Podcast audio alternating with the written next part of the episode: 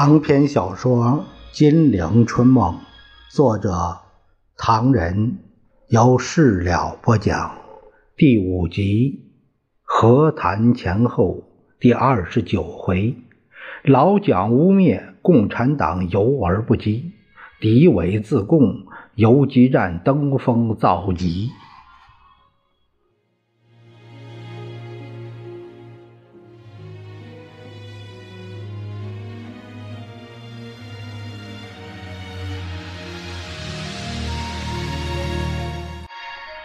咱们书接上回，话说那些文件资料确实是扎实，各方注释。恍惚听见叶剑英继续说道：“延安的触角伸到满洲国，满洲国的行政不能浸润于热河。”敌每日新闻今年五月十三日在前进的热河中称。共产八路军进入热河，妨碍热河的建设。他们的尖兵越过锦谷线，就是自锦州到古北口这一线，打到了热河中都。他们像细菌一样，有孔就钻。因知满洲国的行政不能浸润于热河，他们从南平一直发展，侵入到西北部的丰宁县。康德七年，也就是一九四零年，八路军的策动就表面化了。于是延安的触角伸到满洲国，新四军纵横游弋于长江。敌西部朝日新闻，一九四三年四月四日载镇江一日电视察镇江清乡工作内称，陈毅率领新四军利用民船。纵横游弋于长江和大运河，从江北密运武器来威胁京沪铁路，就是海南线。所以今年选长江和大运河交叉着的重要交通地区作为新工作地区，意义是大的。镇江地区和苏州地区，就是中国把这两个地区并作为镇江地区的特点。第一是产业地区，拥有江北、江南物资集散地的镇江；第二是新四军的影响，到现在仍然还非常浓厚的存在。新四军影响最浓厚的地区是武进县的西北角和丹阳金坛县境附近。第一，《东亚经济杂志》二月号载，建立新。淮海省的意义内称，淮海省现在新四军仍然盘踞在内。新四军以巧妙的组织和战术，继续着顽强的抵抗。特别是他们最得意的强化民兵组织和巧妙的掌握农民，是今后新省政府应当大大注意的。《敌扬子江》杂志第七卷第三号，呃，也就是今年三月七日出版，载论新安徽省长罗君强内称，安徽省成为和平派、重庆和共产系三者争夺的目标。特别值得注意的是，共产党的各种工作。八路军沉着踏实和新四军的机敏灵活的工作，都是日本军及和平派军最烦恼的地方。广九路上的治安之癌。一九四三年十一月二十日，敌每日新闻载展开华南第二阶段对共匪清剿战，内称。以保安为中心的地区是有名的中国共产党土匪发祥地，而现在仍有共产模仿团的组织和延安赤色政府保持联系，展开赤化民众和抗日运动，尤其是在广州、香港之间。该地治安治癌的共产模范团长王作尧领导下，由一二三营及女子锄奸团、钟馗队等组织，并设置政治、情报、交通、财政、卫生各部门进行有组织的活动。在平常，他们仅有五六百人的兵力，但在非常时期，的农民马上变成士兵，参加战斗，一跃而成为四五千人的大兵团。读到这里，做贼心虚的蒋介石急问左右：“我们的报纸不登这些东西，共产党打多少胜仗？”没有关系，但是美国方面瞒不住，要注意。你们找人问过那刚从延安来的美国人没有？告诉他们这是共产党造谣。说过了，众亲信各节回报，却瞒住老蒋一句话，那就是到过前线的美国观察员所言，共军对日作战情况远较那。资料不全的报告为烈，他们爱国抗战的感情，文字很难描绘的。话说美国那些反共者固执成见，死命谈讲，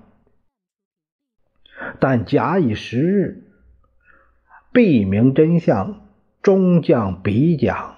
比讲啊，就是看不起他。袒讲呢，就是袒护，就是护犊子这意思。与此相似，日伐侵华数十年的准备，对外强中干的蒋介石，他的军队是势如破竹；对几乎是赤手空拳的解放军军民，却是寸步难行，备受打击之苦。两相比较，日本报章和电台对蒋军极尽冷嘲热讽之能事，对延安却完全相反了。第三，说到敌人口中的八路军、新四军战术与作战，游击战登峰造极，敌上海朝日新闻。交友半月刊一卷六期，这一九四三年八月一日，载五克做中共军内部分析文内称，共军的境遇是极其艰苦的，要克服物质上的缺乏，对恶劣的环境打破艰险，巩固部队。必须有超乎常人之外的坚强意志和严密的组织。共军对这方面的运用可算是登峰造极，发挥无疑。共军善于运用他的兵力和坚强政治力量所造成的非常高涨的战斗情绪，因而对他的战斗力就带有闪烁的感觉，以致。视为神通广大、高深莫测。共军的战斗技术在战斗生活中锻炼起来，他们很少从外面得到接济，必须珍惜他们的弹药，使能收到预期的效果而不致浪费。在优势兵力围剿之下，稍一不慎，则有被歼的危险。仍要求具有高度的运动性，这就是中共军在环境中磨练出来的两项特长，即精确的射击与敏捷的行动。为山西新民报一九四三年五月二十六日至二十八日载，该报随军记者张文新、鬼卫春。太行作战记评内称：一向既以皎洁著称之共产党军，彼等确有不可漠视之独特战法。事变后，窜扰于华北腹地之共产军，其所以几年仍未全灭者，实不能不。归功于其特有战法。所谓特殊作战法者，亦即彼等所自诩得意之游击战。所谓游击战术特点，乃在于少数之兵力于广大地域中，以与敌军相周旋，更以扰乱为第一目标，攻敌于不备，乘敌于困备，抑制敌四面受敌之境地，使之立足不易。尤其于广博深奥之山地中，更可利用山地之隐蔽而出以出没无常、聚散无定之游击战。此外，有不可漠视者，即于此游击战相配合之政治活动，于共产党地区中无分老幼男女，皆被彼等所训练，与情报之探听及传达更为特长，以此与游击战术相配合，实有不可漠视之点。化整为零，化零为整，犹为彼等之拿手戏。化整为零，则兵源分散，一时追剿军队丧失目标，难于搜查；化零为整，则力量集中，亦可收击敌之效。以上所述皆为剿劫共产党军所用之战法。如中央军者，急则易乱，散则无力，其溃灭尚较为容易；而共产党军急则为整，化则为零。每个散之小组皆为有机体，更是北等所熟悉的山路。可以巧妙运用。敌华北前线某某港旗北支军报道队员电为拥抱一九四三年，这个拥啊是慵懒的拥啊是是平庸的庸。一九四三年十月十八日载：第一，共产八路军之军事活动特征为游击战。八路军采用此游击之根据，依彼等所言，由一般战略体式观之：日本进攻，则中国防御；日本希望速决，则中国以持久战视之；日本外地作战，则中国为内地作战。在如此之条件下，为打破优势之日军之各个战斗中保持主动性，由敏活之兵力。之集中、分散乃至转用，应反复其息。其具体之手段，先努力侦查，完备谍报网，调查我方情况，如薄弱进行袭击；又在日方进击之时，利用任意利用地形地物加以射击，埋以地雷。此地雷战法最近特别显著。在五月扫荡之时，在富平县五丈湾，以李勇为中队长之游击队，利用地雷收极大效果，作为炸弹英雄，系游击战之重点。于此，此次对日方之校正作战，以有组织之地雷激战。只展开为反扫荡必须任务之第一。二，游击战八路军特别注意者，即为与民众之关系。八路军由装备之点观之，与精强之日军相比较，当然不成问题。然北等甚能。遂行游击战者，系因民众为有力后盾。换言之，用强力之政治力把握民众，自在活用，即由政治、经济、文化助工作，常谋民众优于大多数贫农利益之拥护。军方常与民众谋求融合，于此称八路兵士为子弟兵。在教下级兵士之识字读本中，则有边区子弟兵与边区人民如鱼水，应一致团结，扫荡敌人，保卫我等边区，保卫我等祖国。八路军将兵中有八项注意：言辞和气，买卖公平，借物必还，损器必偿。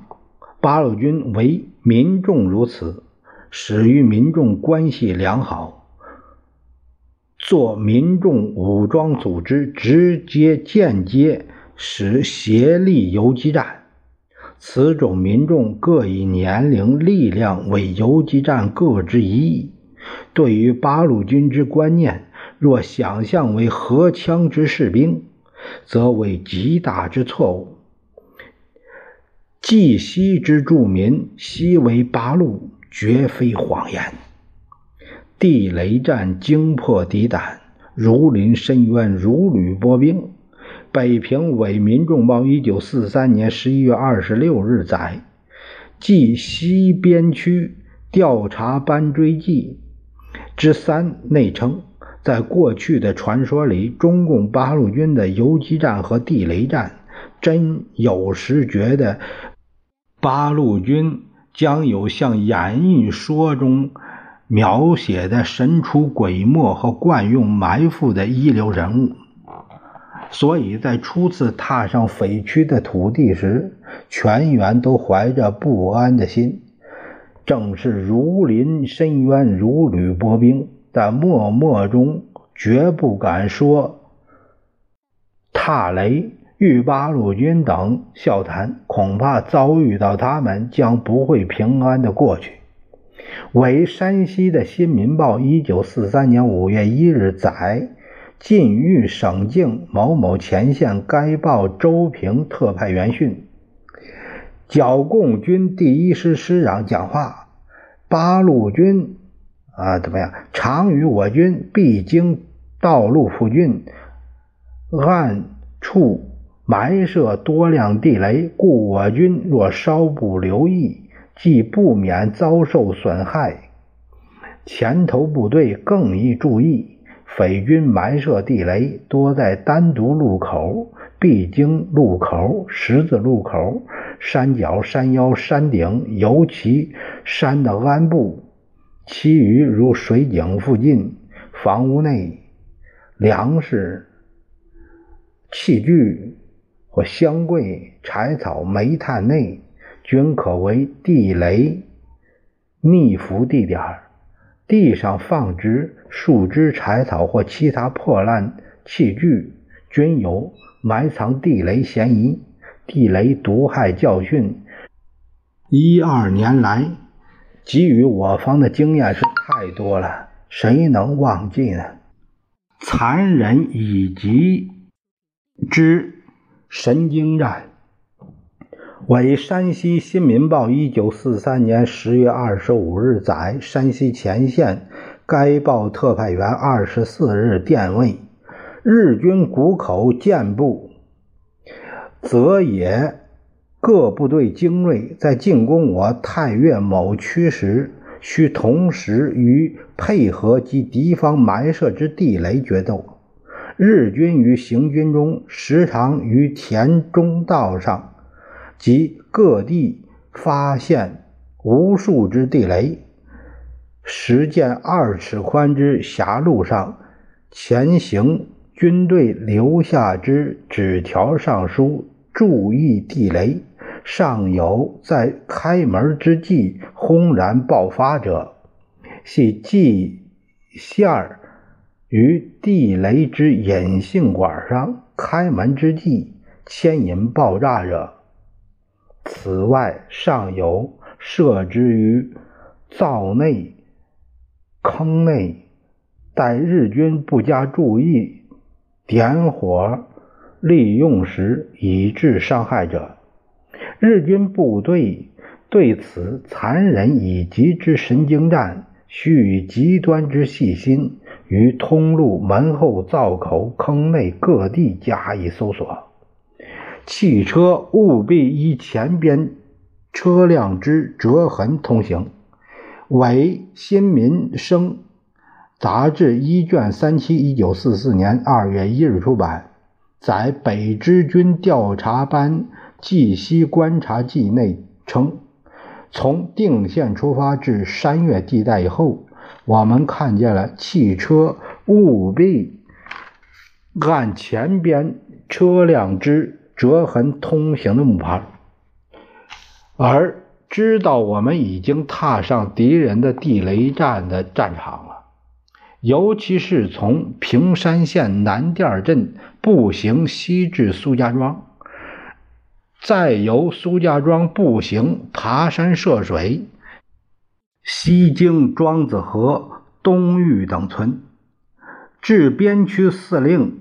聂荣臻曾办公居住一年半的红岩村的途中，我们几乎是时时刻刻都提心吊胆，后边的人一定要踏着前边的足迹，多一步也不敢走。耳朵里充满了工兵警告我们地雷、地雷的声音，脑子里充满了地雷的影子。据说他们在去年秋季讨伐以前。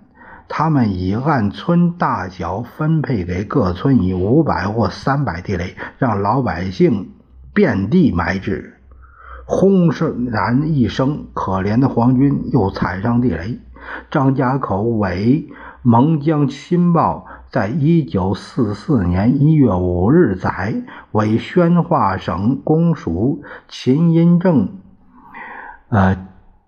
冀西剿共从军所见，内称走了约三十分钟的时候，是走在一个两山相斜的大部落的附近，忽然发下来有地雷站住的命令，于是车辆就一起停住了。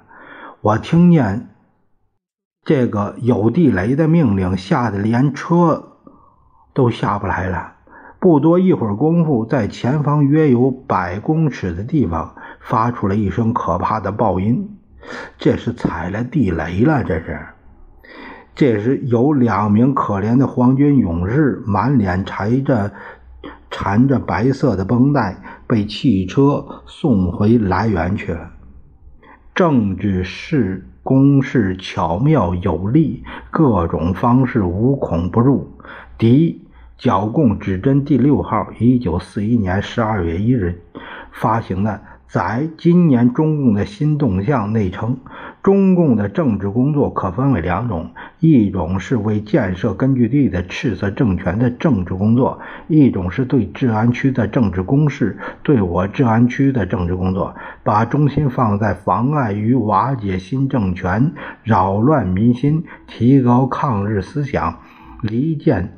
民众对日关系的方面，这些都是采取地下谋略的方法。特别是最近我方加强治安、强化及物资封锁政策以来，他们所采用的手段更加巧妙和毒辣。主要方法如次：一、化妆潜入，化妆亲日分子而潜入新政权的武装团体或日本。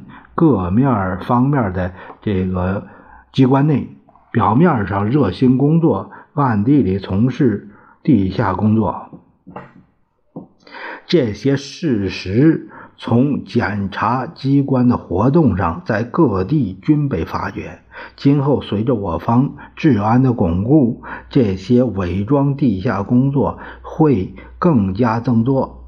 第二，经济阴谋。经济阴谋主要是妨碍与破坏我方开发经济资源，反封锁、密运、扰乱我方的金融等，特别是进行对煤炭、军用仓库、交通机关及重要设施的纵火破坏等的积极工作，并进行煽动工人怠工、减低生产效率等。宣传时事以扰乱人心，巧妙地捏造歪曲国际情势进行反宣传，说日本经济破产、外交穷途及国内不安等，并宣传前线日军被迫不得不撤退，以动摇民心，凡是有人民生活的社会中，他们就一定发展他们的组织；凡是有他们的组织存在的地方，就一定按照当地实际情况建立把握民众政策。第一剿共指针第六号，一九四一年十二月一日出版的《敌北支派遣甲第幺八零零部队皇城事务所出版的半秘密刊物》。这个载利用秘密结社的热南地方的赤化工作内称。中共在任何的社会条件下，在任何的地方上，都在适应实际情况，运用变幻无穷的战术，争取民众进行抗日宣传。在这里，把热河省南部的赤化工作做一个介绍，以供读者参考。第一，热南地方敌人的工作特殊性。民国二十七年，八路军。在五台山建设抗日赤化根据地以后，分出幺二零师的一部，萧克为司令，编制冀察热挺进军，开始热河省南部冀东区、察南区赤色工作。在这个地方的赤化工作，除了建设敌后根据地外，又因为冀东地区在事变前就是日本对华工作的据点，热南地区向他们所叫嚣的是在倭治伪满洲国的领土里等等。所以赤化工作的成败与否，在政治上有着重大的意义。他们争取民众的宣传，是污蔑和反对满洲国。政府的第一，统治经济；第二，整理蒙地；第三，招募劳工；第四，禁止鸦片等等。而他们巧妙利用在家里和红枪会作为进行工作的基础，这一点是应该注意的。在整理蒙地、缴土工作上，他们抓住农民的土地观念这个封建的顽固思想，利用这种。完容易陷入怀疑的弱点进行反对宣传，煽动人心，进行反对满洲国政府的工作。因之，往往土地多的，便由于害怕整理土地而被他诱惑，以致参加了反满抗日工作。第二，中共的组织工作。在这里不能只是从他们的主义和主张的本质去判断它，而忘掉了他们在注意不到的各个方面发展他们的地下工作。不管在什么性质的团体里面，不管在什么地方，凡是有人民生活的社会中，他们就一定发展他们的组织。而且，凡是有他们组织生存的地方，他们就一定按照当地的实际情况建立把握民众的政策。谍报灵活，动静自如。为《新上海报》一九三九年八月一日载共产军旧账间谍一文中说到，八路军在抗日战争中的谍报工作时称，八路军之间谍网。遂广布于华北七省，自乎今日，关外四省亦莫不有八路军之间谍行踪矣。至今之间谍功绩，有张张在人耳目。大同、太原五次大会战，考其根源，犹不能不归功于间谍之努力活动。而后消息灵通，日军大队来犯，则早分藏于深山穷谷之中，动静自如，指挥如意。在日军方从某一城市出发时，数目多少，器械如何，八路军早已电无线电电报列阵以待了。这正是天堂有路你不走，地狱无门斩剑来。